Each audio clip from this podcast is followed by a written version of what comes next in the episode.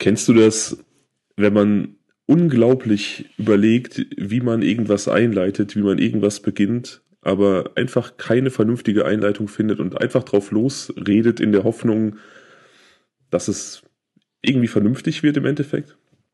Es ist meistens das Beste, was man machen kann, damit es überhaupt losgeht. Auf jeden Fall. Ich, ich habe mir wirklich Gedanken gemacht, wie man das am besten einleitet, wie man sich vorstellt und keine Ahnung, wie man reinkommt. Und ich bin zu keinem Schluss gekommen, deswegen dachte ich, äh, wir springen einfach ins kalte Wasser, wir fangen einfach an. Da bin ich komplett bei dir, das sollten wir genauso ja, tun. Aber wir sollten vielleicht trotzdem ganz kurz erklären, was wir hier überhaupt machen und warum wir hier sind.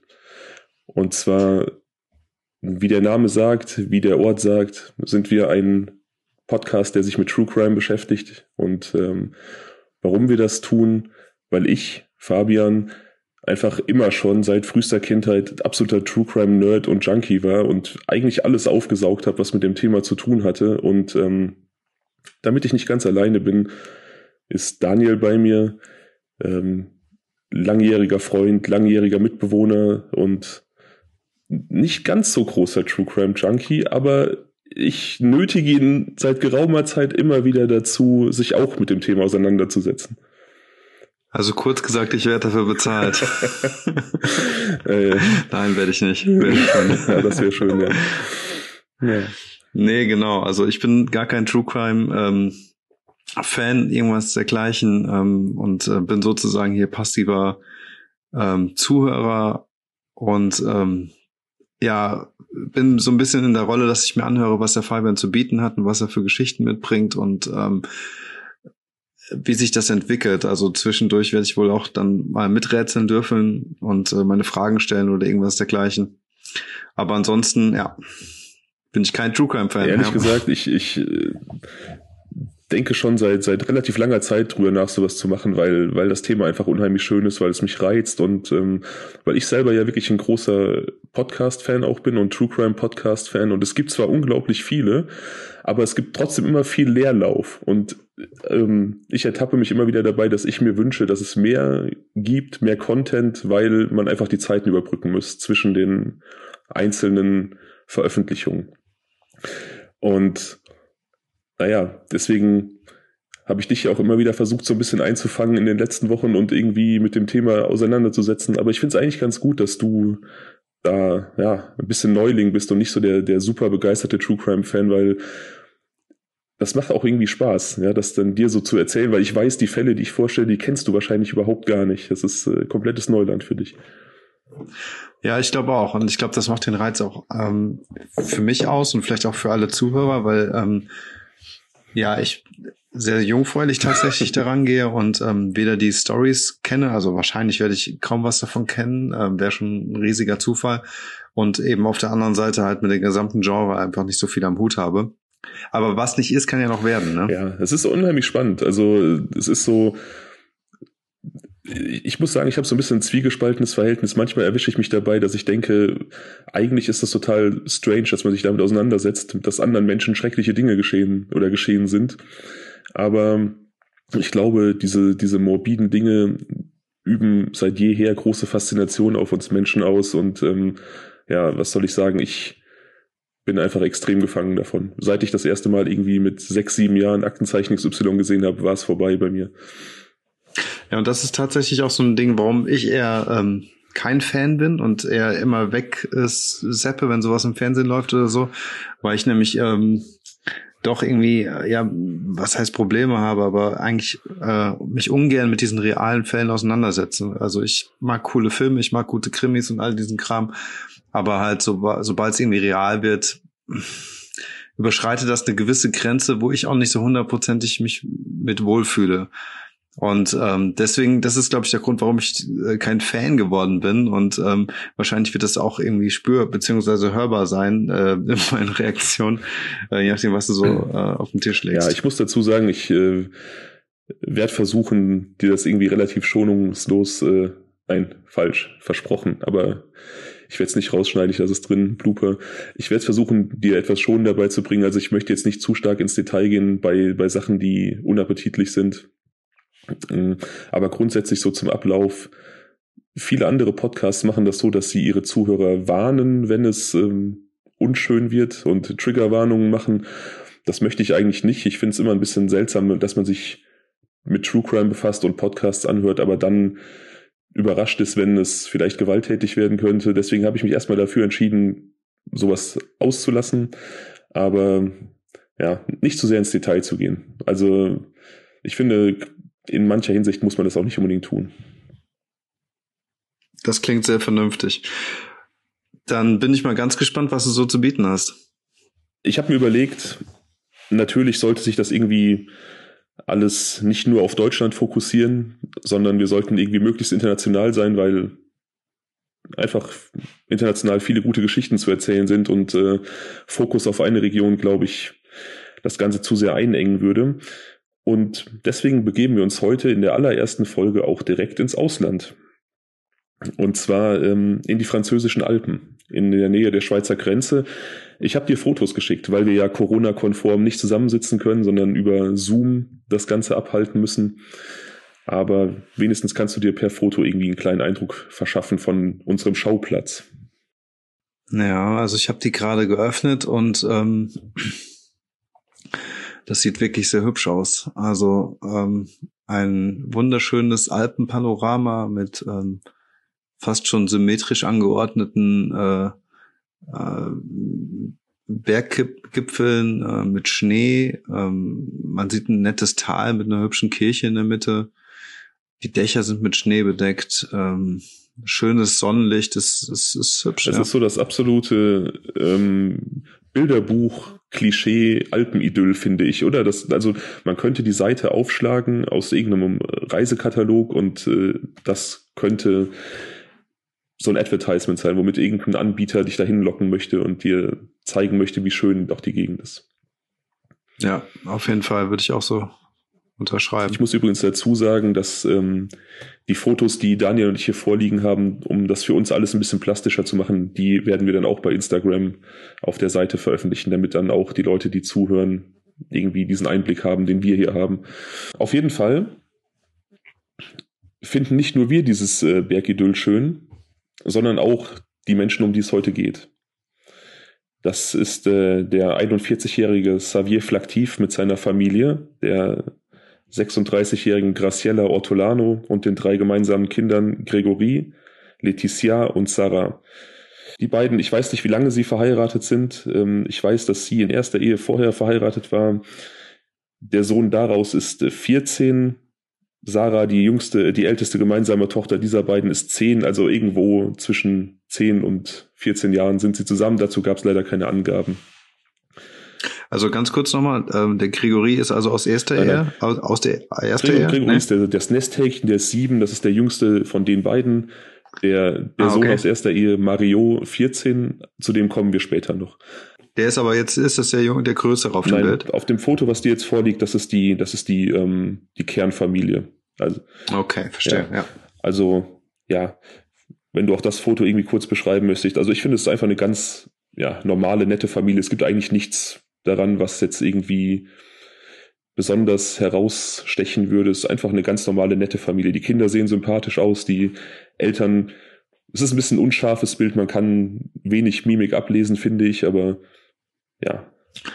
Ja, auf jeden Fall. Also, so wie du schon sagst, es ist eine, eine glückliche Familie, die ganz offensichtlich irgendwie gerade eine schöne Zeit hat, eine äh, ganz sympathisch lächelnde ähm, äh, Mutter und die Kinder irgendwie auch ähm, ganz happy. Äh, die beiden Großen tragen irgendwie einen ähnlichen Schnee, eine ähnliche Schneejacke. Ähm, die äh, Eltern haben so Norweger-Pullis an, im Hintergrund wieder das, äh, die schöne Schneelandschaft. Also insgesamt sieht das nach einer sehr guten Zeit aus.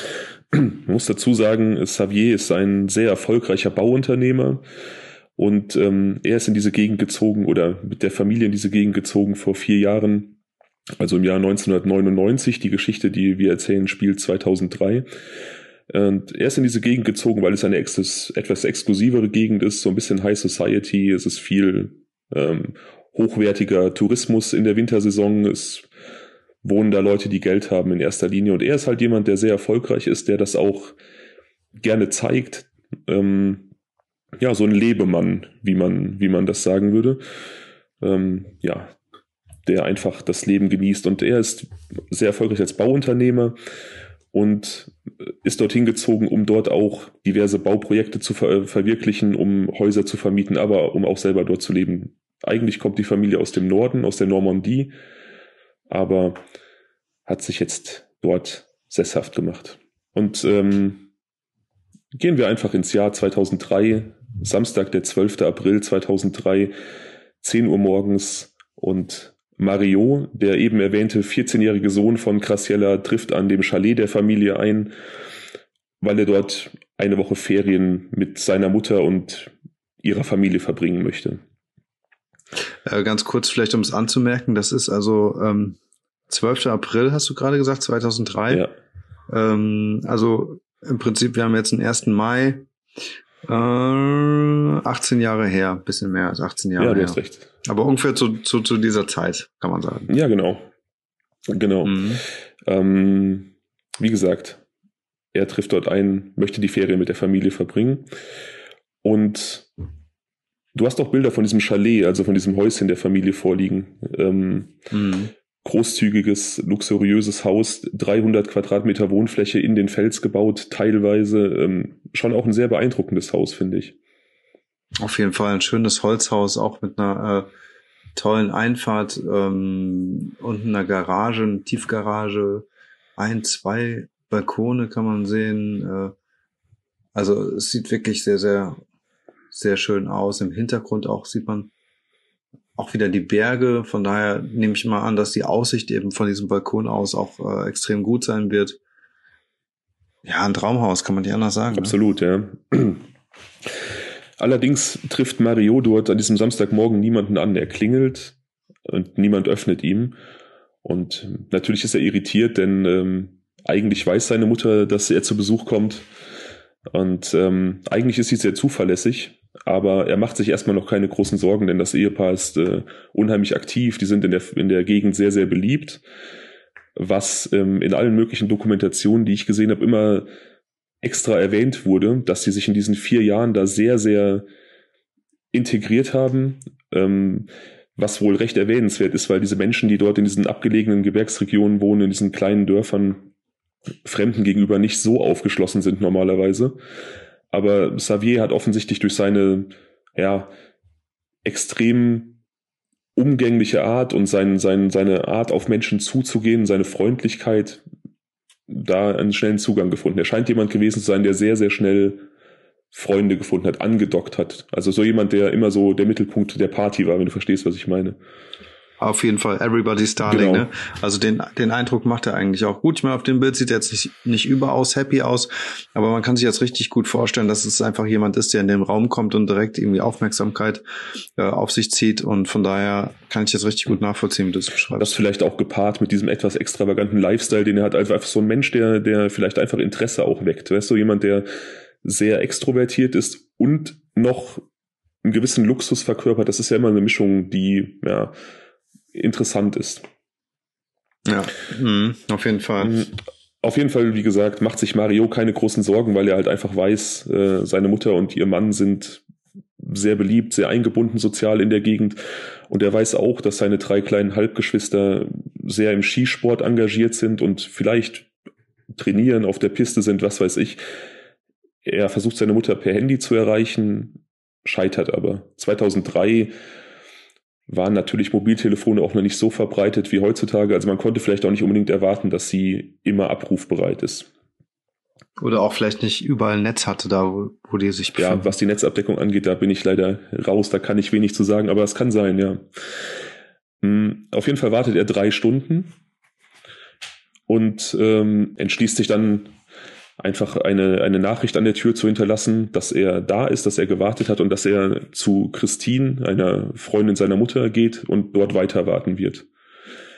Wie du oder ich das wahrscheinlich auch getan hätten, wenn man einfach niemanden erreicht.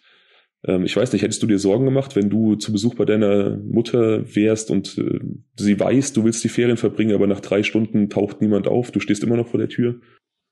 Ja, also ich würde das schon komisch finden, ne? Wie alt ist Mario gewesen? Mario ist bis 14. Okay. Also ich hätte es, glaube ich, auf jeden Fall komisch gefunden. Ähm, weil ich meine, sowas müsste auf jeden Fall einen triftigen Grund haben, wenn du irgendwie als 14-Jähriger durchs Land reist, um dann äh, dort irgendwie dein, deine Ferien zu verbringen, dann erwartet man schon, als ist es, er ist ja ein Kind, ne? Ähm, dass dann äh, die Eltern auch da sind, beziehungsweise die Mutter. Ja, ja, ja, ja, auf jeden Fall. Zumal auch immer wieder darauf verwiesen wurde, dass äh, Graciella eigentlich sehr, sehr zuverlässig ist. Ähm, aber wie gesagt, ich, ich weiß nicht, was in diesem Moment in, in ihm vorging. Vielleicht äh, dachte er wirklich, es ist irgendwas dazwischen gekommen oder so. Auf jeden Fall geht er in das Chalet von Christine, aber auch im Laufe des Tages meldet sich niemand und ähm, Schließlich einigt er sich mit ihr darauf, dass er die Nacht dort verbringt und beide am nächsten Morgen, also am 13. gemeinsam nachsehen wollen, ob sie irgendwas ausfindig machen können. Sie gehen dann am nächsten Tag ähm, dorthin. Ja, vielleicht ganz kurz noch eine Frage. Hast du irgendwie Infos, ob die denn nochmal probiert haben, da übers Handy jemanden zu erreichen ja, oder übers Telefon? Sie, sie, haben wohl immer wieder versucht anzurufen. Also okay. ich, ich habe jetzt keine, keine Anzahl, aber es wurde erwähnt, dass es immer wieder versucht wurde über den Tag hinaus ähm, ohne, ohne Rückruf, ohne ähm, Reaktion. Deswegen kann ich mir vorstellen, dass sie am nächsten Morgen, als sie dorthin gegangen sind, vielleicht doch schon ein etwas mulmiges Gefühl hatten. Also ich hätte es gehabt, muss ich sagen. Wenn ja, ich, ja. Auf jeden Fall. Auch, auch anstelle der Freundin. Ja. Ähm, äh, als sie am Haus ankommen, ist diesmal die Tür offen. Mario stand ja den Tag davor noch vor verschlossenen Türen. Sie können also jetzt ins Haus hineingehen machen sich bemerkbar, treffen aber niemanden an. Das Haus wirkt extrem sauber und aufgeräumt, was ähm, ja fast schon komisch wirkt, weil es einfach nicht aussieht, als ob dort Menschen leben. Also es ist sehr, sehr ordentlich und bei einer Familie mit drei Kindern, da liegen Sachen rum, da ist vielleicht ein bisschen, äh, ja, nicht alles so tiptop in Schuss, aber das Haus wirkt frisch geputzt, frisch aufgeräumt. Ja, also man ähm, verlässt mit drei Kindern das Haus nicht so also irgendwas, Selten, irgendwas ja. wird wahrscheinlich noch links, rechts rumliegen oder so, aber äh, sehr unwahrscheinlich, dass es halt so verlassen wird. Ja, wie gesagt, es gibt auch keine Lebenszeichen ähm, in diesem Wohnbereich, den man betritt. Sie gehen dann nach oben in die, in die obere Etage, wo die Schlafzimmer sind. Da bietet sich ein ganz anderes Bild. Alles ist verwüstet. Die Zimmer wirken durchwühlt und alle Betten sind abgezogen. Es sind keine Kissen mehr da, keine Decken mehr da, es ist kein, kein, kein Bettbezug, alles ist weg. Und es sieht eher aus, als ob alles durchsucht worden wäre. Also kompletter Kontrast zur unteren Etage, sodass die beiden dann die Polizei rufen, natürlich. Aber trotzdem interessant eigentlich, verwüstet auf der einen Seite und auf der anderen Seite ähm, Betten abbezogen. Ja. Das ist ja auch ein Bild, das man jetzt eher mal nicht kennt, oder? Aus ähm Zumindest nicht aus, aus irgendwelchen Serien. Dann ist ja, wenn dann immer alles verwüstet. Ja, aber man fragt sich natürlich, warum sind die Decken verschwunden und die Bettbezüge? Was ist da los? Ja, ja genau. Die Polizei trifft auf jeden Fall ein, kann aber erstmal gar nicht so viel machen. Ähm, das ist in Frankreich offensichtlich ähnlich wie in Deutschland. Ich weiß nicht, du bist ja auch ein Krimi-Freund und in Kriminalfilmen ist es ja oft so, dass äh, Menschen vermisst gemeldet werden und die Polizei sagt, Menschen müssen erst 24 Stunden vermisst sein, dann können wir erst ermitteln. Und dann am nächsten Tag die Ermittlungen aufnehmen. Das ist in der Realität leider ein bisschen anders. Erwachsene Menschen können im Prinzip gar nicht so leicht vermisst gemeldet werden, wie es da in diesen Krimis suggeriert wird. Du hast als erwachsener Mensch das Recht, deinen Aufenthaltsort selbst zu bestimmen. Du kannst machen, was du möchtest. Und ähm, solange es keine Anzeichen dafür gibt, dass du nicht frei deinen Aufenthaltsort gewählt hast, wird die Polizei auch nicht tätig werden. Also es gibt wirklich einzelne Fälle, wo Menschen teilweise Jahrzehnte verschwunden waren, ermordet im Endeffekt und ähm, immer als vermisst galten, aber die Polizei nie ermittelt hat, weil man davon ausgegangen ist, die sind einfach irgendwo anders hingegangen, haben ein neues Leben begonnen. Was weiß okay. ich. Bei Kindern ist das natürlich anders. Bei Kindern wird sofort ermittelt. Aber in Aber dem Fall sind es ja Eltern und Kinder und deswegen hat sich wahrscheinlich exakt, keiner was gedacht. Okay. Exakt. In dem Fall sind die Kinder bei ihren Eltern und Eltern haben das Aufenthaltsbestimmungsrecht für ihre Kinder. Also bleibt der Polizei nicht viel übrig, außer in der Nachbarschaft rumzufragen, ob jemand was weiß, ob vielleicht Pläne bekannt waren, ähm, was natürlich eigentlich auch ähm, eigentlich ein seltsames Unterfangen ist, weil der Plan ja eigentlich ist, dass der Junge seine Ferien dort verbringt. Also kann es keine überlappenden Urlaubspläne oder irgendwas gegeben haben. Ja, das wäre auf jeden Fall mächtig asozial bei den Eltern. ähm, die Nachbarn wissen auch nichts. Generell haben die Nachbarn auch wenig zu sagen. Im Chalet nebenan allerdings, da ähm, wohnt eine Familie, die auch erst seit relativ kurzer Zeit in der Gegend wohnt. Die sind vor zwei Jahren hergezogen, auch aus der Normandie. Und dieses Chalet gehört auch Xavier Flactif. Er hat das direkt gekauft neben seinem Haus, um es zu vermieten. Ähm, da wohnt David Otiar mit seiner Frau und seinen Kindern und ist da der Mieter der Familie Flaktiv. Allerdings, ähm, ja bitte? Ist das der, äh, der Herr auf dem vierten Bild? Das ist der Herr auf dem vierten Bild, genau. Ja. Okay. Relativ unscheinbarer Typ, finde ich, oder? Also so ein, einfach so ein niemand, der einem auf der Straße oder sonst irgendwo auffallen und im Gedächtnis bleiben würde. Nee, gar nicht. Das könnte vielleicht ein Fußballtrainer von der äh, von, von, von, von der Kindermannschaft sein oder von Bambinis, ne? Oder ähm, so ein ganz normaler Arbeitertyp irgendwie. Also, wie du schon sagst, jemand, der nicht jetzt irgendwie groß auffällt. Das ist ein ganz normaler Typ. Und obwohl er aus derselben Gegend kommt wie Familie Flaktiv und deren Mieter ist, könnte eigentlich sein Leben kaum unterschiedlicher sein von, von deren. Er schlägt sich als Gelegenheitsmechaniker in kleineren Werkstätten äh, durch. Seine Frau ist hier und da Putzkraft für diese High Society Klientel in dem Dorf. Und ähm, ab und zu begeht er kleinere Diebstähle, aber das ist natürlich nicht bekannt. Also es ist jetzt nicht so, dass er da als, als Kleinkrimineller bekannt ist und verschrien ist. Das kommt dann irgendwie später im Laufe der Zeit ans Licht, dass er da auch ab und zu mal so kleinere Diebstähle begeht. Ähm, auf jeden Fall lässt er kein gutes Haar an seinen Vermietern. Man merkt relativ schnell, dass das Verhältnis nicht so gut war. Er wollte immer wieder die äh, ortsübliche hohe Miete ein bisschen nach unten handeln, weil er eben finanziell nicht so gut dasteht. Aber äh, Xavier Flaktiv bestand darauf, dass die volle Miete bezahlt wird. Und er bestand noch auf etwas anderes, was auch mein Verhältnis zu meinem Vermieter nachhaltig belasten würde. Und zwar bestand er darauf, dass während der Wintermonate in der Saison das Haus geräumt wird, damit er es teurer an Touristen vermieten kann. Ja, das ist schon dreist. Es ist dreist, auf jeden ja. Fall. Seine Frau, Alexandra, die Frau von äh, David Otiar, hat mal als Putzkraft bei den Flaktivs gearbeitet, aber auch nicht sonderlich lange.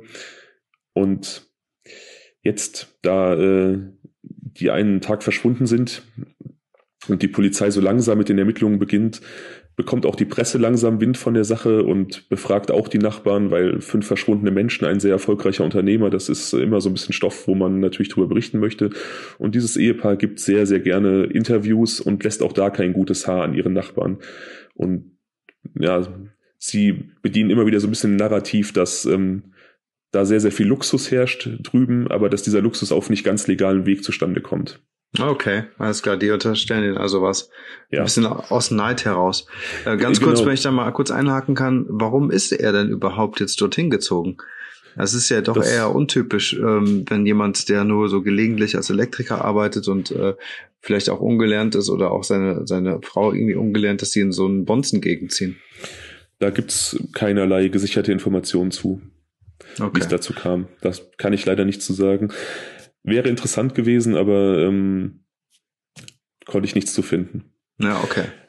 Auf jeden Fall, du hast etwas angesprochen äh, im Nebensatz. Du hast gesagt, ein bisschen Neid schimmert durch und genau das ist der Eindruck, den ich auch hatte. Ich habe, ähm, wie gesagt, ein paar Dokus gesehen zu dem Thema und Berichte und auch Zeitungsartikel und, und Fernsehberichte und man merkt schon, die reden sehr verbittert und auch sehr neidisch über ihre Nachbarn. Da, da herrscht auf jeden Fall viel Antipathie und aber auch viel Neid.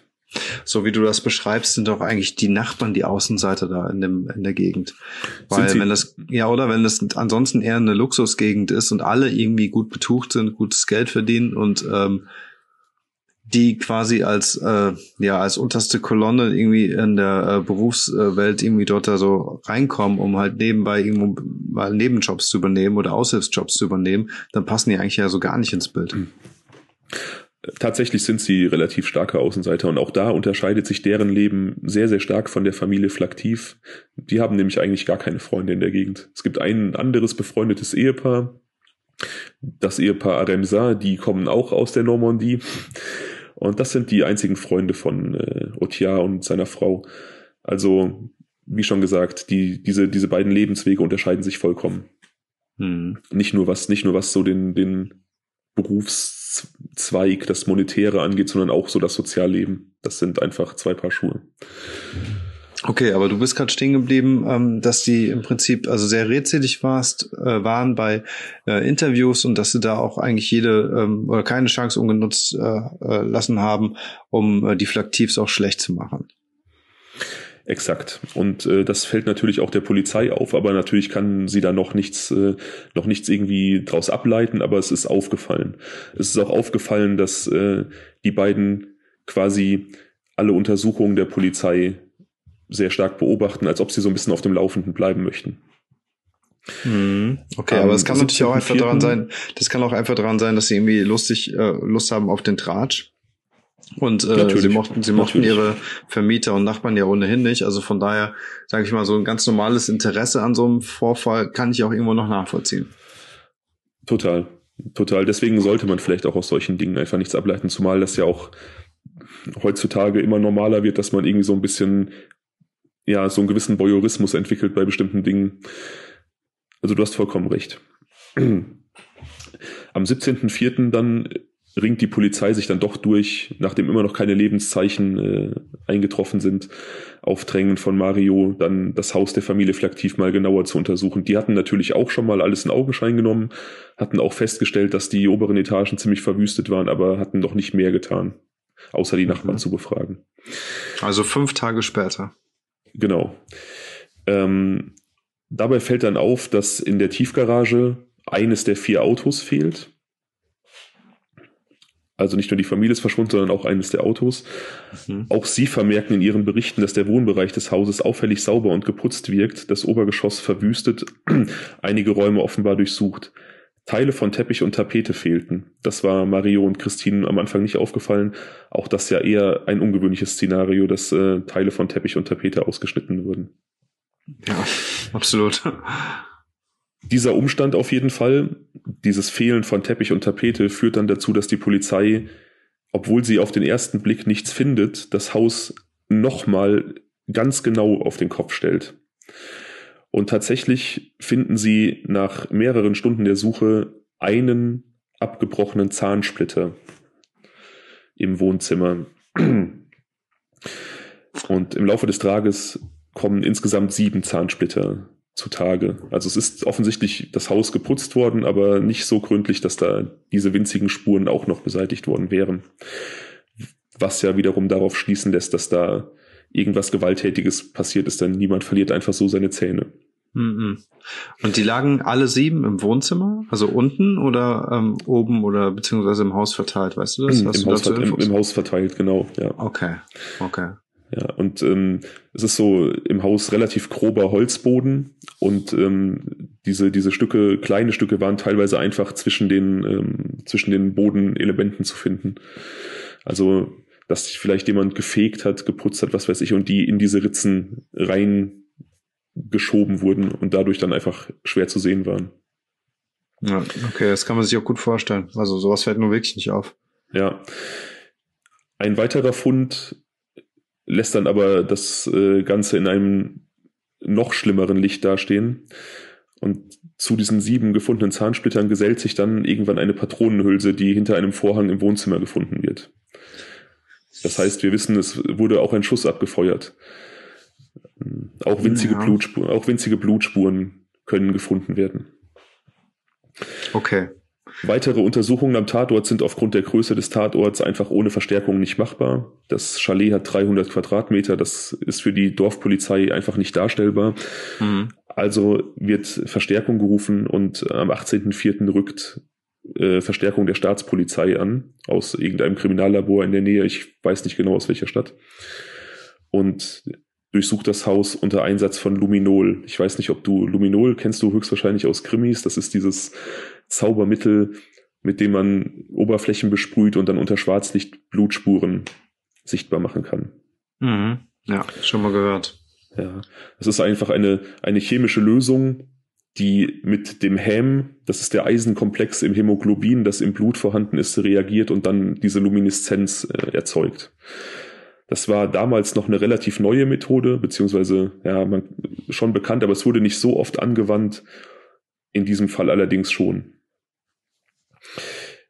Dabei ähm, wird das ganze Chalet komplett abgedunkelt, alles eingesprüht und dann mit Schwarzlicht beleuchtet und ja, im Prinzip ist jetzt sichtbar, dass die ganze Wohnung voller Blutflecken, Blutlachen und äh, ja, Schleifspuren also wirklich ein, ein grausamer Tatort. Wenn man es nicht gewischt hätte und hätte das Blut an Ort und Stelle gelassen, hätte sich da ein sehr grausames Bild geboten, offensichtlich. Oh, das ist total unheimlich. Ne? Das äh, wirkt wie quasi so eine Paralleldimension oder sowas. Ja, und es hat, es hat wirklich so was Filmisches, ne? dass dieses, dieses CSI-Team rückt an und das Haus wird abgedunkelt und auf einmal verwandelt sich diese geputzte, aufgeräumte Luxusatmosphäre, dieses schöne, stille Haus in, in ja, in eine Geisterbahn quasi. Ja, und spätestens dann haben wahrscheinlich auch alle damit gerechnet oder sind davon ausgegangen, dass irgendwie ein Gewaltdelikt oder sowas vorliegt, nehme ich jetzt mal an.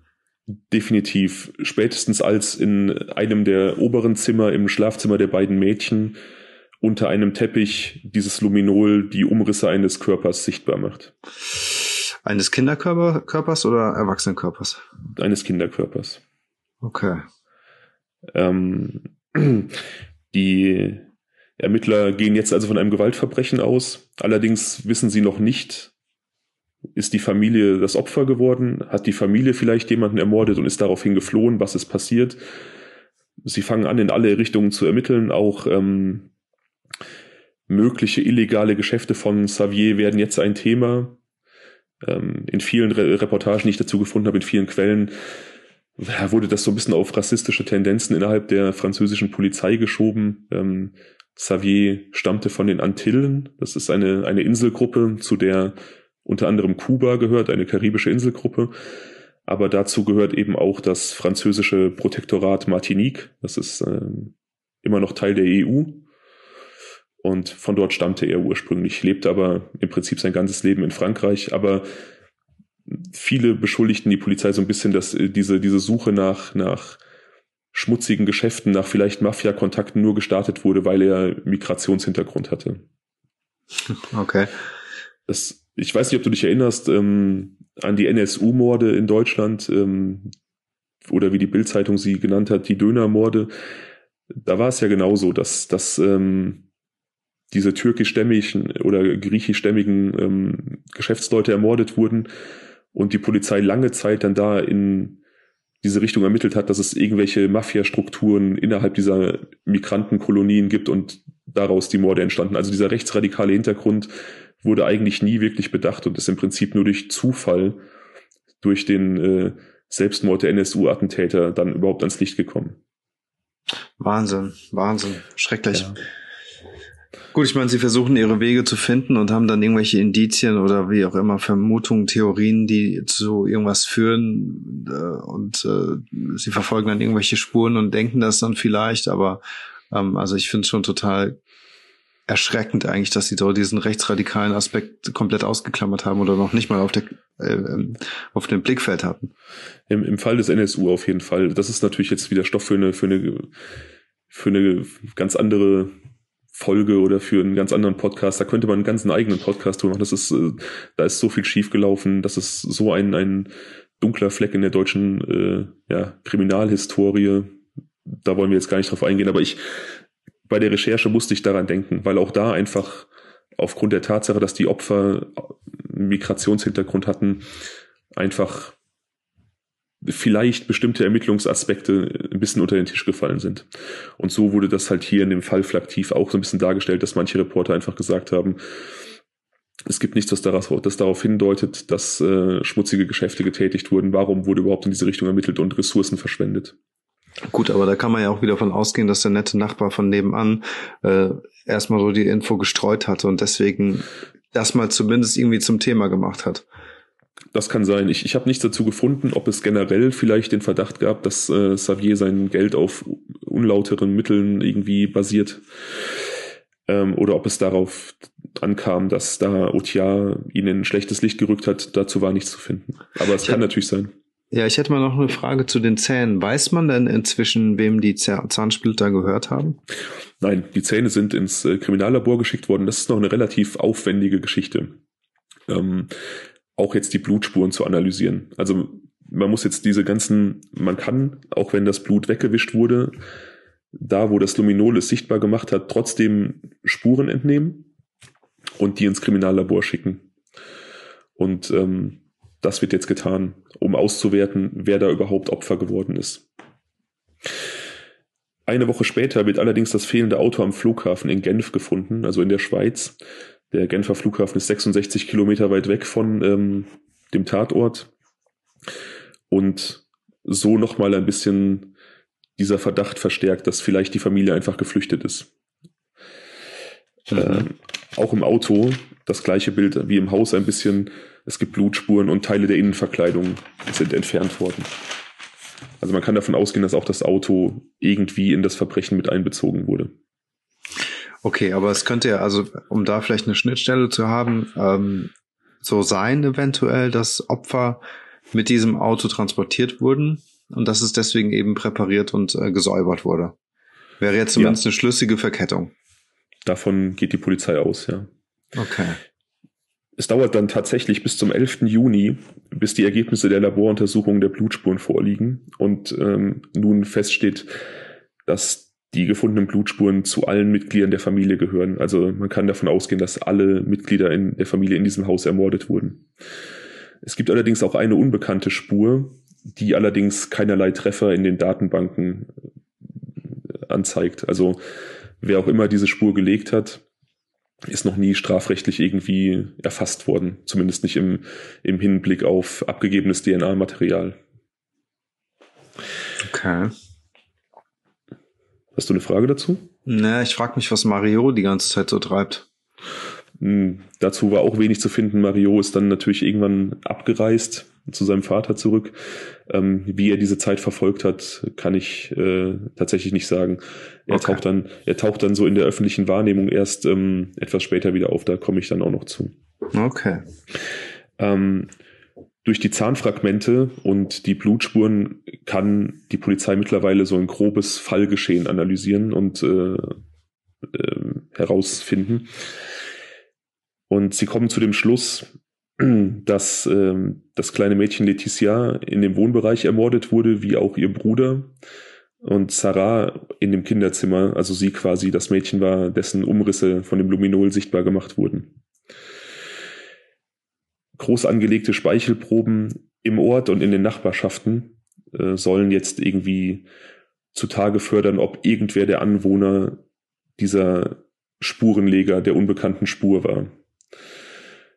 Massengentests sind zu der Zeit auch noch nicht sonderlich verbreitet, auch sehr teuer. Deswegen wird ähm, das Ganze beschränkt auf 300 Leute, die nach kriminaltechnischen Erkenntnissen irgendwie in Frage kommen.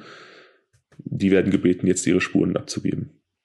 Also dieses typische, man kommt zur Polizei, kurzer Rachenabstrich und ja, ab ins Labor. Mhm. Tatsächlich kommen 299 dieser 300 aufgeforderten Personen der Aufforderung nach und lassen sich testen. Nur einer weigert sich und das ist der Nachbar, den wir schon kennengelernt haben. Und es ist ja immer so ein bisschen so, auch wenn es natürlich Gründe dafür geben könnte, warum man vielleicht seine DNA nicht abgeben möchte, aber es wirkt immer so ein bisschen, als ob man was zu verbergen hätte. Mhm. Klar. Ähm, das, äh, ja, die Polizei kann ihn allerdings nicht zwingen. Es ist so, es gibt keine wirklichen Verdachtsmomente gegen ihn. Das ist ein freiwilliger Massentest. Er äh, verweigert ihn, man kann nichts machen. Aber sie entscheiden sich, sein Telefon zu überwachen. Wir können da eine richterliche Anordnung erwirken und ähm, ja, hören in der Folge also Gespräche ab. Und in Gesprächen zwischen ihm und seiner Frau fallen immer wieder Äußerungen über ein Geschehen im April, das beide irgendwie belastet, vor allem die Frau. Aber es wird nie ein konkretes Ereignis genannt, es wird immer nur nebulös von irgendwas im April gesprochen, dass da irgendwas passiert ist und äh, sie darunter etwas leidet. April, Wir wissen, da sind die, die Morde geschehen. Also ein weiterer dicker Hinweis, dass da vielleicht das Ehepaar verwickelt sein könnte. Mhm, auf jeden Fall. Die Polizei lässt das allerdings lange, lange weiterlaufen, wertet äh, diese Telefondaten aus, wertet äh, Bewegungsprofile aus, befragt hinterrücks so Zeugen nach dem Ehepaar, auch nach dem befreundeten Ehepaar, von dem ich bereits gesprochen habe, mit, mit dieses einzige Ehepaar im Dorf, mit denen sie überhaupt Kontakt hatten, die mhm. ebenfalls aus der Normandie stammten. Und ähm, am 17. September dann, also Monate sind vergangen seit dem Mord, erwirkt die Polizei einen Hausdurchsuchungsbefehl bei dem Nachbarn Otja. Im Besitz der Familie wird, werden entwendete Sachen der Familie Flaktiv gefunden. Aha. Ja, Skiausrüstung, hochwertige Skiausrüstung, Schmuck, teure Kleider und was, was ich persönlich relativ fies fand bei der, bei der Recherche, ähm, er hatte seinen Kindern Spielsachen der toten Kinder geschenkt. Alter Schwede, okay, das ist wirklich makaber. Also auch wenn er nicht der Mörder sein sollte, aber die Tatsache, dass er da quasi Grabräuberei betreibt und die, die Toten bestiehlt und das dann seinen, seinen Kindern weiter vermacht, ist schon auch relativ hart, finde ich. Ja, auf jeden Fall. Das ist ganz, ganz, ganz schrecklich. Man weiß aber jetzt nicht, ob das wirklich Grabräuberei war oder ob das im Vorfeld passiert ist durch diese äh, Putztätigkeiten oder irgendwie sowas. Doch, aufgrund der, aufgrund der Menge und auch aufgrund ähm, dessen, dass man einfach weiß, dass manche Gegenstände erst zu bestimmten Zeitpunkten gekauft worden sind, kann man wissen oder weiß man, dass es erst nach dem Todeszeitpunkt entwendet worden sein kann. Also die Sachen sind auf jeden Fall erst in seinen Besitz gelangt, als die Familie nicht mehr gelebt hat. Daraufhin wird er selbstverständlich etwas äh, intensiver von der Polizei befragt und nach einer halben Stunde gesteht er dann auch, dass er die Morde begangen hat. Oh. Ja. Allerdings ist seine Schilderung ja nicht, nicht vielleicht das, was man erwartet. Er sagt, er wollte mit seinem Vermieter sprechen, er wollte mal wieder einwirken auf ihn, dass er die Miete etwas senkt und ähm, weil er Angst vor Xavier hatte, weil Xavier ein, ein großer, kräftiger Mann ist, hat er eine Pistole eingesteckt für dieses Gespräch mit seinem Vermieter. Und er will einfach zeitgleich mit den Kindern, als die aus der Schule kamen, dort angekommen sein. Xavier war wohl noch nicht zu Hause, hat da mit der Familie im Wohnzimmer gewartet. Und äh, als Xavier nach Hause kam, hat er direkt äh, ihn zur Seite genommen und gebeten, die Miete zu senken. Daraufhin soll Xavier ihn angegriffen haben und er hat in Notwehr ihn erschossen. Dann hatte er ein Blackout und hat dann die gesamte Familie erschossen. Sagt er. Hm. Also so, das Geständnis kommt für mich ein bisschen überraschend. Wir haben ja gerade erstmal nur von einem Diebstahl gesprochen. Mhm. Ähm, die, die Polizei war auch überrascht. Die Polizei war auch überrascht, dass es so schnell kam. Sie waren sich im Prinzip sicher, dass er was damit zu tun hatte. Also sie haben ihn tatsächlich wegen des Diebstahls befragt aber eigentlich waren sie sich sicher, dass er mehr weiß. Aber dass also, dann nach, dass dann nach einer halben Stunde das Geständnis kommt, damit hatten sie nicht gerechnet. Es Und wirkt auch für mich so, muss ich sagen, ähm, dass dadurch, dass du immer wieder die, äh, diese, dieses befreundete ähm, Ehepaar ansprichst, das auch aus der Normandie kommt, dass es irgendwie so ein abgesprochenes ähm, Ding war. Also das ist so ein bisschen meine Vermutung, die ich die ganze Zeit im Kopf habe, dass sie dann zu viert oder so das Ganze gedreht haben. Aber ähm, weiß nicht. Ja, ich, ich finde also diese, diese Geschichte, die er erzählt, ähm, würde ich als Polizist nicht schlüssig finden.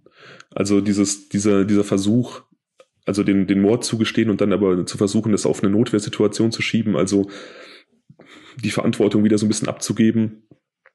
Und dann müsste man ja auch fragen, warum, warum wurde dann wenn er sich erschrocken hat über die Tat, was er gesagt hat. Er hatte einen Blackout, hat dann die Kinder getötet und hat sich dann quasi vor sich selbst erschrocken.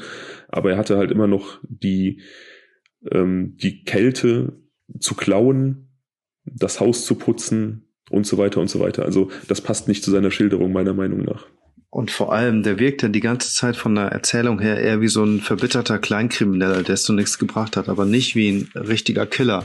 Und ähm, wo, woher hat er die Knarre? Dann geht er mit der Knarre da rein. Also warum nimmt er die überhaupt mit? Nur weil der äh, Xavier, weil er groß und stark war ähm, und sich stark behaupten konnte? Nein, also du musst ja schon eine gewisse Absicht haben, um dann irgendwie auch bewaffnet in so ein Haus reinzugehen. Ähm, ja, und Pistole, dann aber auch dann alle niederzustrecken, ne? Das ist, das kommt ja auch noch hinzu. Die Pistole hatte er angeblich vom Vater seiner Frau. Das war ein Familienerbstück, wahrscheinlich aus der Kriegszeit irgendwie, also ein älteres Modell. Ähm, aber ja, das dann zu so einem, zu so einem Gespräch mit dem Vermieter mitzunehmen, erscheint mir auch sehr weit hergeholt. Ähm, und auch dieser, dieser Sprung von ich schieße in Notwehr auf jemanden und ich töte dann seine komplette Familie inklusive drei kleinen Kindern, das ist halt äh, für mich auch schwer nachvollziehbar. Ja. Aber was, was, was, was ist dann passiert? Die Polizei befragt ihn dann, was mit den Leichen passiert ist, und er gibt zu, dass er die Leichen in ein zehn Kilometer entferntes Waldstück gefahren hat mit ihrem Auto und sie dort verbrannt hat. Er sagt, das äh, hat circa drei Stunden gedauert.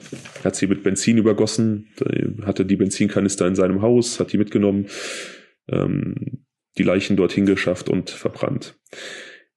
Er führt die Polizei auch zu dieser Stelle, wo er diesen Scheiterhaufen errichtet hat und ähm, ja, die Leichen sind absolut voll, vollständig verbrannt. Die Polizei findet nur winzige Knochenreste, die allerdings die Schilderung bestätigen. Also okay. die, die kriminaltechnische Untersuchung kommt zu dem Schluss, dass es wirklich die Leichen der Flaktiv sind, die da verbrannt wurden im Wald. Allerdings ist den Polizisten von vornherein klar, dass äh, der zeitliche Ablauf viel zu knapp geschildert ist. Es kann nicht so gewesen sein, wie er erzählt hat. Ähm, er will die Leichen ins Auto geschafft haben, alleine, fünf Leichen. Xavier war annähernd 90 Kilo schwer, ein großer, kräftiger Mann. Und man muss bedenken, wenn, wenn äh, Menschen tot sind, kann man sie nicht so leicht transportieren. Das ist ja wie so ein, das ist ja, sie helfen ja nicht mehr mit, weißt du? Mhm. Ja, ist ähm, ja ganz starr, ne?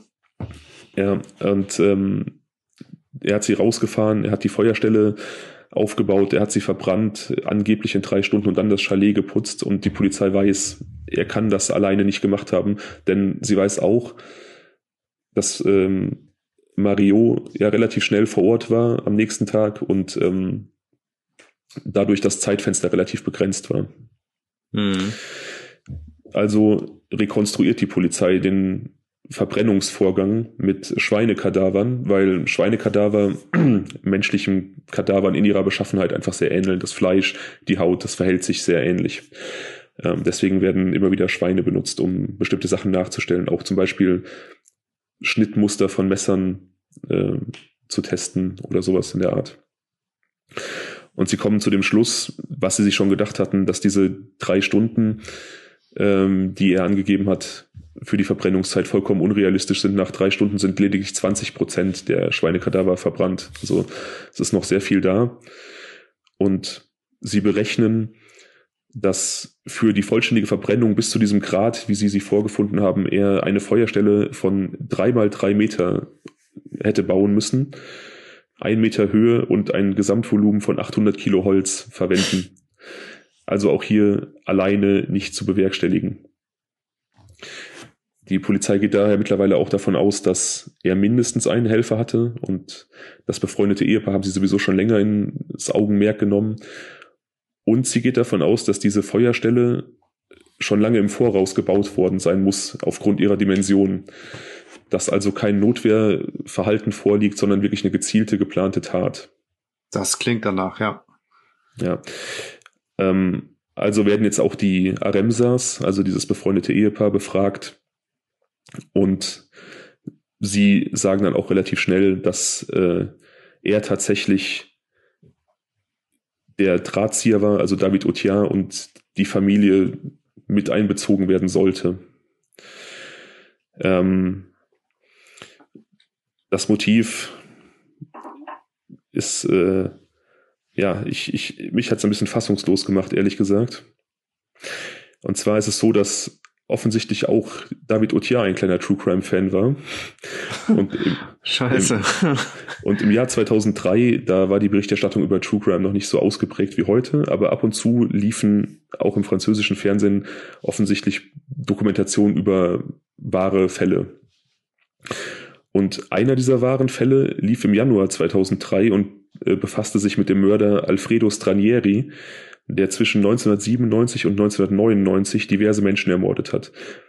Er hat den Beinamen der Kleinanzeigenkiller bekommen, weil er auf Kleinanzeigen in Zeitungen geantwortet hat, wo Menschen etwas verkaufen wollten. diese dann ermordet und diese Gegenstände gestohlen, die sie verkaufen wollten. Unter anderem einen Sportwagen. Ähm, auf diese Tour ist dieser Alfredo Stranieri auf jeden Fall auch Besitzer eines Stripclubs geworden. Ich habe noch nichts dazu finden. Es klingt total skurril. Wieso ich hast hab, du noch nie bei eBay Kleinanzeigen mal einen Stripclub gesehen? Also? ich ich habe ich, ich hab auch keine Ahnung, wie das genau passiert ist. Da müsste man noch mal recherchieren, weil ähm, eigentlich für so eine Geschäftsübergabe ja auch ein bisschen notarieller Aufwand äh, betrieben werden muss und nicht einfach man kommt ins Büro, da sitzt jemand ganz anderes und sagt, ich bin jetzt der Chef, aber scheinbar war es so, ich weiß es nicht. Vielleicht hat er sich hochgetauscht oder so. Vielleicht war das in den 90er Jahren in, in Frankreich noch ein bisschen leichter als heute, ich weiß es ja. nicht. Auf jeden Fall ist David Otiar seit diesem Abend im Januar absolut besessen vom Fall Stranieri und möchte auf genau diese Art und Weise in den Besitz des Chalets der Familie Flaktiv kommen. Was genau er sich da vorgestellt hat, weiß ich nicht, aber sein Plan ist, er möchte die Familie verschwinden lassen, um das Chalet zu übernehmen. Wie genau das dann hätte laufen sollen, dazu konnte ich nichts finden. Vielleicht wollte er einen Kaufvertrag fälschen, irgendeinen Kauf fingieren, irgendwas, was sicherlich aufgeflogen wäre, weil ja er einfach nicht vorweisen konnte, woher dieses Geld hätte kommen sollen. Aber das war sein Plan. Rache für die Demütigung und für diesen Neid, den er empfunden hat und persönliche Bereicherung. Auf welchem Wege das jetzt dann, wie gesagt, zustande kommen sollte, da bin ich überfragt. Von mhm. Januar, von Januar bis April plant er mit seiner Frau und diesem befreundeten Ehepaar diesen Mord oder diese Morde komplett. Die Verbrennung, die Beseitigung, das Abstellen des Autos am Flughafen Genf und so weiter und so weiter. Und er und Stefan Aremsa, der Ehemann des befreundeten Paars, sollten die Morde begehen.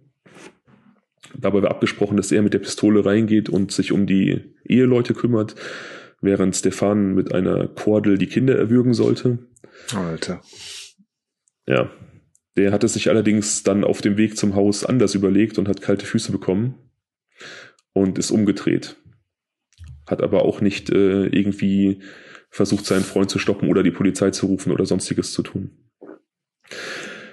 Was ich tatsächlich auch, äh, ja, ich weiß es nicht, wenn er doch schon irgendwie auf dem Weg Gewissensbisse hatte, ähm, warum er dann nicht versucht hat, das Ganze ganz zu stoppen, ich weiß es nicht. Ja, und warum hat er auch diese Gewissensbisse dann erst gehabt? Also irgendwie, also er wird natürlich dann erst gemerkt haben, okay, der macht ernst, aber er hat ja alle weiteren Vor also Vorbereitungen und die ganzen Planungen ja vorher mitgemacht. Also von daher irgendwann wird, wird er es ja auch gemerkt haben, dass es halt ernst ist. Ja, ich denke, dass, dass die sich da einfach gegenseitig immer wieder hochgepusht haben und äh, wie gesagt, die waren als, als kleinkriminelles Duo beide aktiv, haben da kleinere Diebstähle begangen. Vielleicht dachte er einfach, dass er das durchziehen kann. Und dann erst, als es wirklich konkret wurde, ähm, hat sein Verstand eingesetzt. Ich weiß es nicht. Hm. Ähm, ja, jedenfalls äh, sagt er das dann aus bei der Polizei, Stefan Aremser. David Otia bestreitet das, bleibt bei seiner Notwehrgeschichte. Aber mittlerweile hat äh, die Auswertung der Spuren am äh, Tatort ergeben, dass diese Geschichte einfach nicht stimmen kann. Und äh, die Polizei kann aufgrund der Blutspurenanalyse und der vorgefundenen Spuren dann ein relativ genaues Bild zeichnen, was passiert ist. Ähm, ich weiß nicht, ob du dich da auskennst, aber man kann anhand des Blutspurenmusters, wie die Tropfen wo auftreffen, beispielsweise Rückschlüsse darauf ziehen, ob es ähm, sehr stark beschleunigtes Blut ist, was beispielsweise aus einer Schusswunde heraus spritzt, ob es ähm, Blut ist, das durch Schlagwirkungen, durch irgendwelche Knüppel, Schläge oder sonstiges heruntertropft, ob das Opfer steht, sitzt, liegt, was auch immer. Also man kann anhand dieser Blutspuren sehr, sehr viel ablesen. Mhm. Ähm, und so kann die Polizei auch ablesen, dass äh, offensichtlich Gregory und Laetitia in der Küche direkt im, im Eingangsbereich des Hauses als erste erschlagen wurden. Äh, Laetitia dabei noch versucht, durch die Hintertür zu fliehen, die allerdings verschlossen war und äh, lief ihrem Mörder dann wiederum in die Arme, als sie durch die Haustür abhauen wollte. Sarah, die andere Schwester, hat sich in ihrem Kinderzimmer versteckt. Äh, Graciella, die Mutter, war in der Waschküche zugange, hat das gar nicht mitbekommen, weil es ein sehr massives Haus ist. Sie hat da Wäsche gewaschen, sie hat überhaupt nicht gemerkt, was im Obergeschoss passiert. Und ähm, anhand von Telefondaten, von Handydaten wusste man, dass Xavier zu diesem Zeitpunkt noch gar nicht zu Hause war. Er hat noch mit Geschäftsfreunden telefoniert. War er denn, äh, war der Nachbarin angekündigt? Also war das jetzt irgendwie ein Überfall? Es war, oder? Es war, ein, Spontan, es war ein spontaner Besuch. Er ist rübergekommen. Okay. Ja.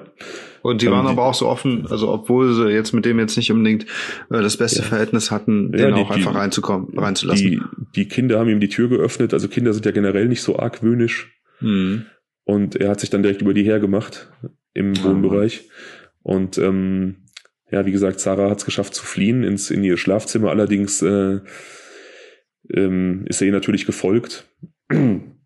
Und ähm, das ist so ein, in einer Doku, die ich gesehen habe, ein ganz gespenstisches Bild, was, was äh, da vermittelt wird. Und dass einer der Ermittler sagt, äh, die Treppe vom Wohnbereich in den oberen Stock hat 26 Stufen, die alle knarren. Und dieses Kind hat sich unterm Bett versteckt oder hinterm Bett und hat quasi immer mit jedem Schritt gehört, wie der Täter näher kommt, von, äh, von unten nach oben. Also wirklich Horrorfilm-Atmosphäre.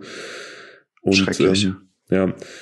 Und sie wurde dann tatsächlich auch in ihrem, in ihrem Kinderzimmer getötet. Man konnte anhand der Blutspuren ablesen, dass sie scheinbar hinterm Bett gehockt hat, sich da verstecken wollte. Ähm, aber er hat auch sie erschlagen.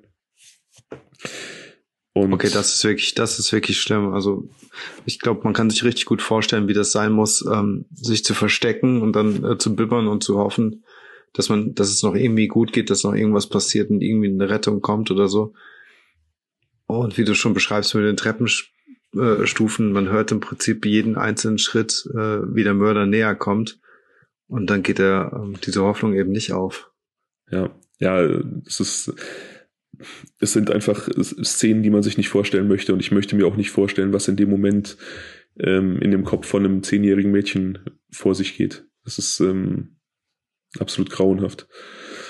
Ähm, er verlässt dann die obere Etage wieder und tötet Graciella im, in der Waschküche, die bis dahin, wie gesagt, noch gar nichts mitbekommen hatte, offensichtlich. Und wartet dann im Wohnzimmer auf Xavier, der dann nach Hause kommt, im Eingangsbereich seine zwei toten Kinder sieht, den Nachbarn sieht und äh, ja, eins und eins zusammenzählt und weiß, dass dieser Mensch wohl dafür verantwortlich ist und sich auf ihn stürzt, wie das wahrscheinlich jeder Vater tun würde und ähm, ja, dann erschossen wird. Also, aber er hatte noch diesen Moment, dass er quasi nach Hause kommt und äh, die Gewissheit hat, dass seine Familie da äh, zumindest stark geschädigt wurde. Das finde ich auch einen sehr, sehr schlimmen Gedanken. Ja, man kann sich jetzt auch ungefähr vorstellen, wie, ähm, wie der Nachbarn irgendwie ganz cool da auf der Couch wartet, vielleicht noch einen Wein schlürft oder so. Ja, ob er so abgezockt war, weiß ich nicht, aber ich finde, die ganze, die, die ganze Tat spricht schon für, für sehr viel Kälte und für sehr viel Abgezocktheit. Auch das, ähm, das Vorgehen, dass er dann, weiß ich nicht, nach dem, nach dem Angriff auf die, auf die ersten beiden Kinder nicht Halt macht und sich nicht erschreckt und nicht in sich geht und dann wirklich methodisch weitermacht und ähm, die anderen verbleibenden Bewohner im Haus sucht und tötet, ist einfach ähm, unmenschlich. Und vor allem auch die ähm, Situation, ich weiß ja nicht, ob es sein erster Mord war, aber reingelassen zu werden und direkt drauf zu hauen, äh, zu töten. Also wenn es das erste Mal gewesen ist und Mhm. dann aber nicht aufzuhören, weil es hätte ja auch durchaus sein können, dass er ähm, vor sich selbst erschrickt und dann aufhört oder wie auch immer was. Ne? Und ähm, aber er zieht es dann weiterhin durch. Das heißt also, der hat so diese diese Mördergene in sich. ja, es ist ähm, ja, es ist äh, schwer zu erfassen für für normale Menschen in Anführungsstrichen. Es, es, es möchte einem nicht in den Kopf, wie sowas vonstatten gehen kann, finde ich. Ähm, naja, auf jeden Fall läuft von da aus dann alles so in der Art ab, wie er es erzählt hat. Er und äh, Stefan, der eigentliche Komplize, schaffen dann die Leichen weg. Also dafür hat er sich dann doch noch bereit erklärt. Und äh, die Frauen putzen das Haus, um die Spuren zu vernichten. Das Auto wird nach Genf gefahren. Und äh, ja, er hoffte halt nicht entdeckt zu werden. Er hat wohl, als diese, diese True Crime Doku über diesen Alfredo Stranieri lief, ähm, auch noch gesagt, äh, der sei ein Idiot, weil er seine Opfer vergraben hat und daraufhin dann erwischt wurde. Irgendwann, er, bei ihm werden keine Leichen gefunden werden. Ähm, ihm war direkt klar, er wird sie verbrennen. Also das, das war direkt schon sein, sein erster Gedanke. Und das hat er umgesetzt. Er zeigt dann auch in der Haft keinerlei ähm, Reue. Der ähm, psychiatrische Gutachter, der ihn betreut, hält ihn für voll schuldfähig und äh, stellt aber auch fest, dass es einfach keinerlei Reue gibt, keine, ähm, keine großartige Emotion. Er hat einfach diesen Plan gehabt, den Reichtum der Familie Flaktiv an sich zu bringen, sich an Xavier für die Demütigung zu rächen und die Kinder waren für ihn ja einfach nur Hindernisse auf dem Weg zu, zu Wohlstand. Also ich finde ähm, halt, ähm, dass er sich an dem äh, Xavier, äh, Xavier oder Xavier? Xavier. Xavier, dass er sich an ihm re äh, rächen wollte, ähm, okay.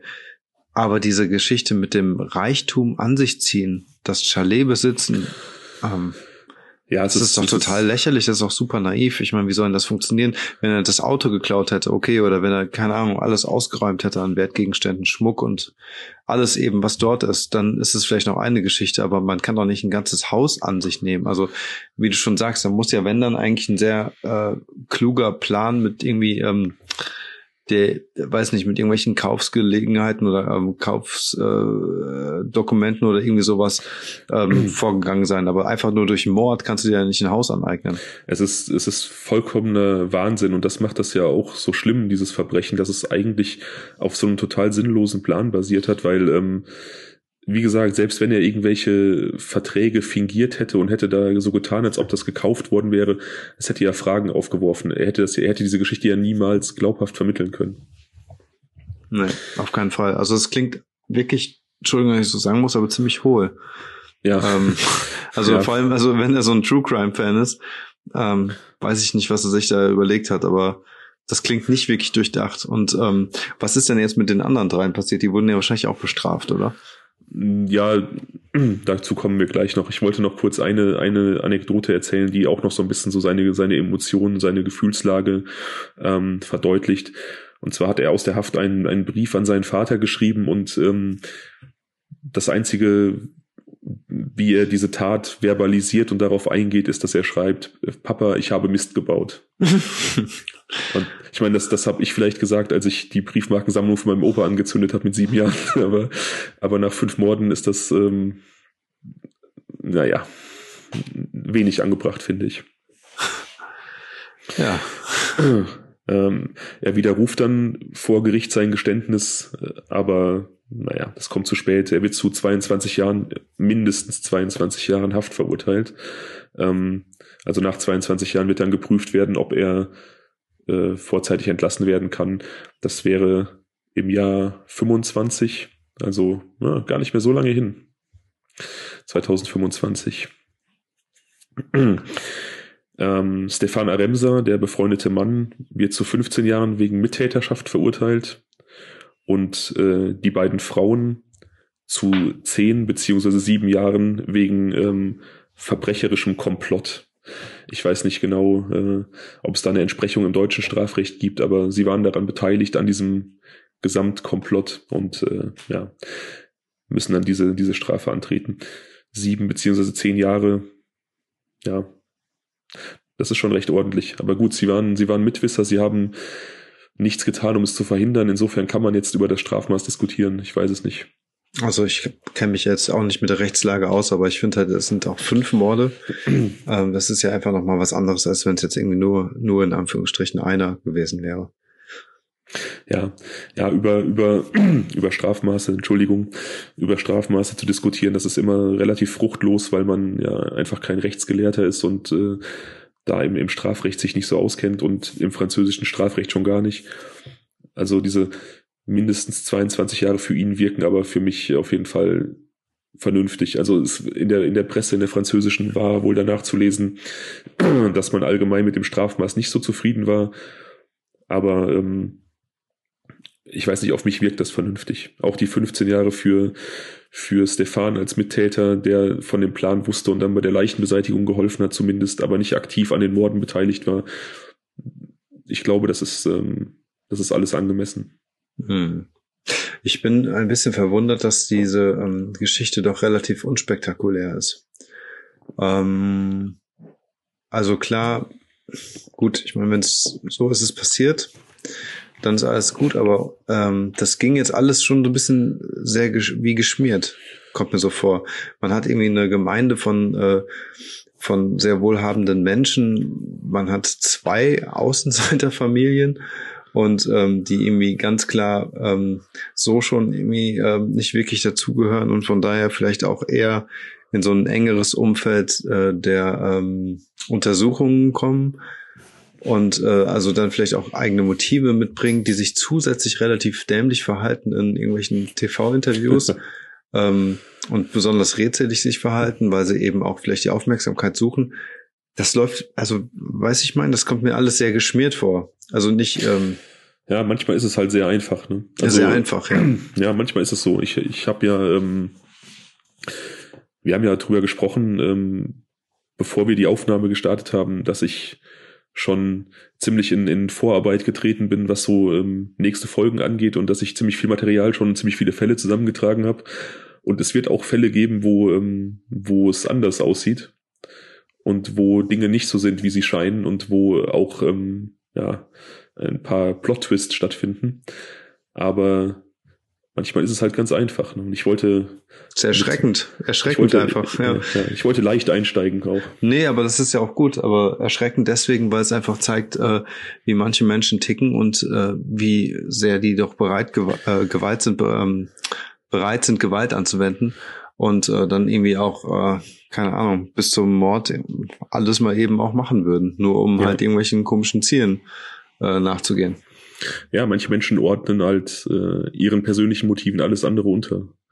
Und ähm, in so einem Maße, dass dann halt wirklich auch andere Leben nichts wert sind und man, man auch wirklich Kinder um, um ihr Leben betrügt. Ja, das ist ja immer das, was ich immer vor Augen habe, wenn wenn es darum geht, dass Kinder geschädigt werden, dass man denen einfach so viel nimmt, so viele Chancen nimmt, dass erwachsen werden, die erste große Liebe und so viele schöne Erfahrungen einfach geraubt werden für, für Scheiße, Entschuldigung, ja, aber für, für Motive, die einfach, ja, ja, das kann man in, die, hm. in diesem Fall total an den Haaren auch noch herbeigezogen sind. Ne? Man kann das überhaupt gar nicht begreifen, überhaupt nicht die Bohne. Also das für mich schlüssigste Motiv ist nach wie vor diese ähm, der Neid und die Rache oder wie auch immer, auch natürlich rechtfertigt das alles das nicht, ne? Aber das ist etwas, wo ich noch verstehen kann, ähm, okay, er ist so sehr äh, beleidigt und belastet und verletzt, dass er meint, jetzt irgendwie ihn umbringen zu müssen. Das kann ich ja noch ähm, verstehen. Aber diese diese, dieser Kausalzusammenhang zum wirklichen Besitzerwerb hinterher, der geht ja mal 0,0 Prozent auf. Wie stellt er sich denn bitte schon das Leben danach dann vor? Und, und das war der Grund, das war ja dann auch der Grund, warum die Kinder sterben mussten, weil hätte er Rache nehmen wollen, einfach nur für die Demütigung, in Anführungsstrichen, das, was er als Demütigung verstanden hat, hätte er einfach nur Xavier töten können, vielleicht auch ähm, einen anderen Plan ausgeheckt, den irgendwo im Wald oder in einer dunklen Seitenstraße ermordet. Aber so durch diesen, durch diesen irrwitzigen Plan der, der Aneignung des Hauses sind dann halt auch die Kinder in die Schusslinie geraten. Man könnte ja fast so sagen, er war auch vielleicht, ähm, es war sehr, sehr taktisch durchdacht, vielleicht auch, dass ähm, er die Kinder umbringt, um das Leid von Xavier einfach noch zu vergrößern. Dass er, wie du vorhin schon gesagt hast, mit eigenen Augen dann die toten Kinder da liegen sieht. Das ist möglich. Dafür hätte er natürlich wissen müssen, dass der an dem Tag erst äh, deutlich später als normal nach Hause kommt, aber wer weiß, es kann sein. Ne? Es kann sein, dass er ihn, also es wurde ja erwähnt, dass die Planungsphase im Prinzip ähm, sich seit Januar gezogen hat. Vielleicht hat er tatsächlich die Tagesabläufe so genau ausspioniert, dass er wusste, wann er kommt und geht. Dann wäre es natürlich noch viel perfider. Und gleichzeitig ist es ja doch wahrscheinlich ein Riesenzufall, dass die ähm, von den Zeiten her so fertig wurden, dass Mario sie nicht erwischt hat. Ich glaube, sie wussten gar nichts von Mario. Das war wirklich, glaube ich, ja. das war, ja, das, das war, glaube ich, wirklich, das war, glaube ich, wirklich purer Zufall. Ähm, auf jeden Fall wurden, wurde die Familie ähm, an dem Donnerstag, bevor Mario gekommen ist, das letzte Mal von Zeugen gesehen. Also man konnte davon ausgehen, dass es der, dass die Tat am äh, Donnerstagabend geschehen ist. Und ich glaube, wie gesagt, die wussten einfach nicht, dass da äh, zeitnah noch der, der Sohn aus erster Ehe vor der Tür steht und äh, eine Woche Urlaub machen möchte. Jetzt muss man nicht mal so, man muss sich mal vorstellen, wäre er vielleicht früher da gewesen oder ähm, hätte er vielleicht eine Schlüssel gehabt oder weiß ich nicht was, ähm, dann hätte er vielleicht nicht die Tat verhindern können, aber ähm, vielleicht hätte er zumindest halt die ganze Putzkolonne irgendwie noch erwischt oder was auch immer. Also ja, er wäre im schlimmsten Fall wäre er Opfer geworden. Oder das, ja, genau. Also äh, das darf man halt auch nicht vergessen. Insofern ähm, vielleicht auch wirklich Glück für ihn, dass er ja erst erst zwei Tage später gekommen ist. Das sind halt wie gesagt auch manchmal Zufälle, die, die über solche Sachen entscheiden. Auf jeden Fall, ja, trotzdem, trotzdem, trotz seiner Einfachheit und ich, ich glaube, dass, dass du jetzt auch direkt gesagt hast, das ist sehr einfach, das lief so ein bisschen wie, wie geschmiert. Ich glaube, man hat immer so das Gefühl, dass das Dinge immer unglaublich kompliziert sein müssen. Ähm, aber ich glaube, meistens sind, sind Dinge viel einfacher, als man das so denkt. Äh, egal, auf jeden Fall, trotz dieser Einfachheit ist das einfach ein Fall, der mich irgendwie schon so ein bisschen bewegt hat und, und mitgenommen hat, ähm, weil ich ihn einfach als so sinnlos empfinde, weil ich einfach ähm, das Motiv so wenig nachvollziehen kann und diese, diese Tode dadurch noch schlimmer auf mich wirken als, als bei anderen Fällen, wo ich zumindest sagen kann, ich verstehe, was den Täter getrieben hat. Ich, wenn ich in mich reinhorche, kann ich das verstehen. Ah, ich weiß, was du meinst. Das ist so. Ähm, er hat kein richtiges Motiv. Also ich finde, wie ich eben schon gesagt habe, so diese ganze Eifersuchts-Neidschiene kann man vielleicht ein Stück weit nachvollziehen. Und der hat sich wahrscheinlich auch ähm, stark gedemütigt gefühlt, ähm, dass er vielleicht das Haus zur Wintersaison verlassen musste. Ähm, der hatte ja noch nicht so lange da gewohnt, also es wird ja vielleicht ein, zwei Mal passiert sein. Und ähm, ich finde halt, es würde total spannend sein, da in seine Psyche nochmal näher reinzugucken oder in seine Biografie, was ihn überhaupt dazu gebracht hat, dorthin zu ziehen und ähm, welche Gewaltverbrechen äh, er vielleicht in der Vergangenheit schon ähm, hinter sich gebracht hat. Weil ich glaube, dass so, dass, dass das nicht aus dem Nichts kommt. Er muss mhm. ja auch sehr überzeugend sein, wenn er, ähm, wenn er es schafft, ein befreundetes Ehepaar davon äh, zu überzeugen, ähm, sowas krasses zu äh, durchzuziehen, einen Mord ähm, zu planen und zu vertuschen. Das bedeutet ja schon sehr viel. Also er muss ja schon irgendwie irgendwie ähm, sehr überzeugend gewesen sein in seiner ja, Art. Ich, ich glaube, das ähm, liegt auch so ein bisschen an dem intellektuellen Milieu, in dem das äh, spielt. Also gerade auch die, die zweite Familie, die, das zweite Ehepaar, das waren wohl super, super ähm, einfach gestrickte Menschen und er äh, war dann vielleicht sowas wie, wie derjenige, der einfach vom Charisma und vom Intellekt aus dieser, aus dieser Vierer-Kombo so ein bisschen herausgestochen hat und deswegen dann das manipulativ irgendwie hinbekommen hat. Ähm, ja, wie gesagt, zum weiteren Lebensweg oder zum vorherigen Lebensweg konnte ich leider nichts finden, auch was die Motivation anging, dorthin zu gehen oder äh, ob er schon Gewaltverbrechen begangen hat. Also erfasst waren auf jeden Fall keine. Es war das erste Mal, dass, dass ähm, er wegen einem Gewaltverbrechen auffiel, aber ich glaube tatsächlich auch, man fängt nicht mit einem fünffachen Mord an, da muss schon mal irgendwas gewesen sein, denke ich. Das ist so meine, meine Küchenpsychologie, aber vielleicht passiert es trotzdem. Ja, also wer weiß, ne? Vielleicht hat er auch in dem Moment gemerkt, dass es sein Ding ist, ne? Also so abgedroschen, als jetzt vielleicht klingt, aber vielleicht ist es so, dass er da einfach Blut geleckt hat und gemerkt hat, dass der irgendwie, dass es ihm Spaß macht. Aber ähm, ich finde halt, also nochmal vom Motiv her, ähm, finde ich, ist es halt so einfach, wie die Geschichte jetzt erzählt wird und so ähm, schwach dieses Motiv vielleicht auch klingt, ist es umso wichtiger, ähm, eigentlich da nochmal zu hinterfragen oder vielleicht auch nähere Infos zu bekommen. Bekommt man natürlich nicht, aber ähm, was für Situationen es denn gab, also inwieweit er und Xavier sich vielleicht schon mal gestritten haben, äh, inwieweit das wirklich eine belastende Beziehung zwischen denen war. Ja. Man kann es sich ja kaum vorstellen, wenn die Kinder ihn einfach so reingelassen haben.